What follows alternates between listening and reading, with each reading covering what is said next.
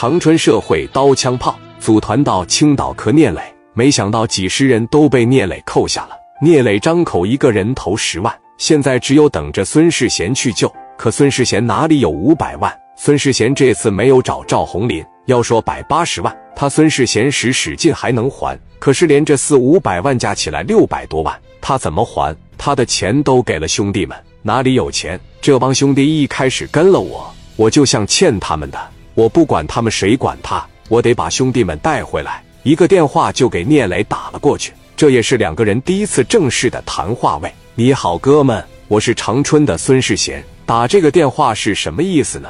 我这次是真想给你钱把他们换回来，可是我他妈是真没钱了。你说个法子吧。这些兄弟我必须带回来。那你来一趟青岛吧。青岛我肯定会去。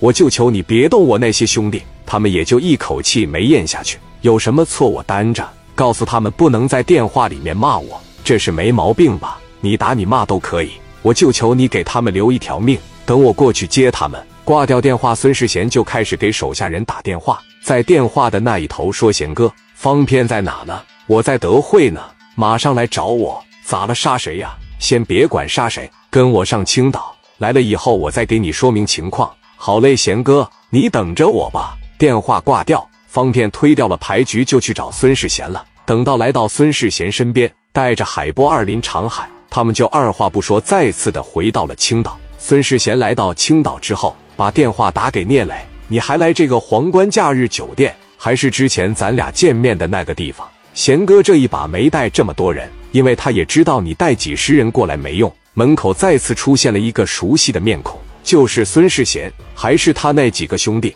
但是贤哥的身边多了一个斜眼方片，方片脸色煞白。磊哥这边一点头，哎，贤哥这回也没客气。咱上去也别握手了，还握什么手啊？之前都谈崩了，都谈成那样了，还握什么手啊？直接往磊哥跟前一坐，点了一根烟。你们要想动手，出都出不去。聂磊这屋子里人不多，但是于飞带兄弟给亲自把门。现在在整个房间里，气场最强的一个是方片，一个是孙世贤。聂磊张口就一句话，直接和方片说：“想打我是吧？手在那一直摸着，想掏家伙干我是吧？”我劝你最好打消这个想法。你给我打死了，你们也出不了这里。让你们进来那是有原因的。想动手的，把这想法给我打消掉。咱们说是吧？孙世贤说：“我兄弟在啊，上次在那，这次就在了。钱带了吗？”我说了，我没钱了。有钱我也不想拿了四百五十万。我孙世贤没有，有也不能这么给你。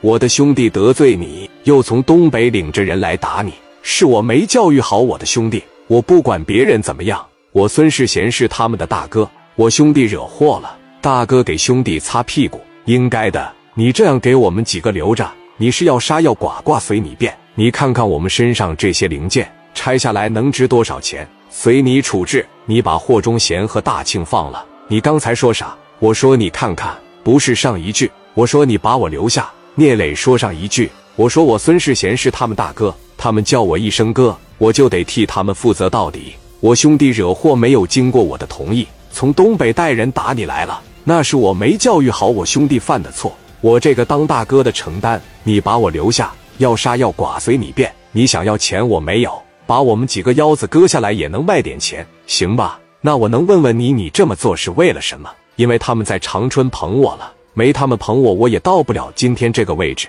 我们一块在关二爷面前发过誓，一生兄弟一生情。我不管他们怎么看我孙世贤，哪怕出了两回事，都没人给我打一个电话。但是我不能违背了，我也不能忘记我曾经在关二爷面前发誓，我许下的诺言就这么简单。聂磊说：“我觉得你说的这句话挺好，当大哥的就是给兄弟操心，给兄弟擦屁股。孙世贤这一番话都是当大哥的，也都给自个兄弟擦过屁股，也都因为自个的兄弟为难过。这一番话说出来。”让聂磊的心里边就特别的感动，他是仁义。紧接着海波说：“你看我贤哥也挺为难的，我那几个哥们确实也做错了，我替我那帮哥们向你道个歉，磊哥对不起了。”海波直接就九十度鞠躬：“磊哥对不起了。”这时孙世贤往前一上说：“磊哥，毕竟在你的地盘，你也是个老大，也不能让你太难做。咱别说四五百万，我们确实也没这个钱。我希望你们能够高抬贵手，咱哪怕少点。”说一个我们能承受了的数字，咱兄弟们就想想办法给你凑一凑。你要非得逼死我，那就逼死我们算了。你拆我们零件卖吧。磊哥当时觉得孙世贤挺不容易的，孙世贤的做法让聂磊心有感触，就说我是真不喜欢你那几个哥们。这样吧，看在你的面子，咱这个事呢就这么算了。我聂磊也不是说把钱看得死的那么个人，只要你们有一个好的态度，我聂磊还是愿意交朋友的。我把你那帮兄弟放了，你在这陪我喝两天怎么样？我也给你介绍介绍我们青岛的这帮子兄弟。孙世贤站起身，伸手说：“你要这么说，你这个朋友我交定了，我还得给你提供点赚钱的商机，算是对你的补偿。”双方一握手，一笑泯恩仇。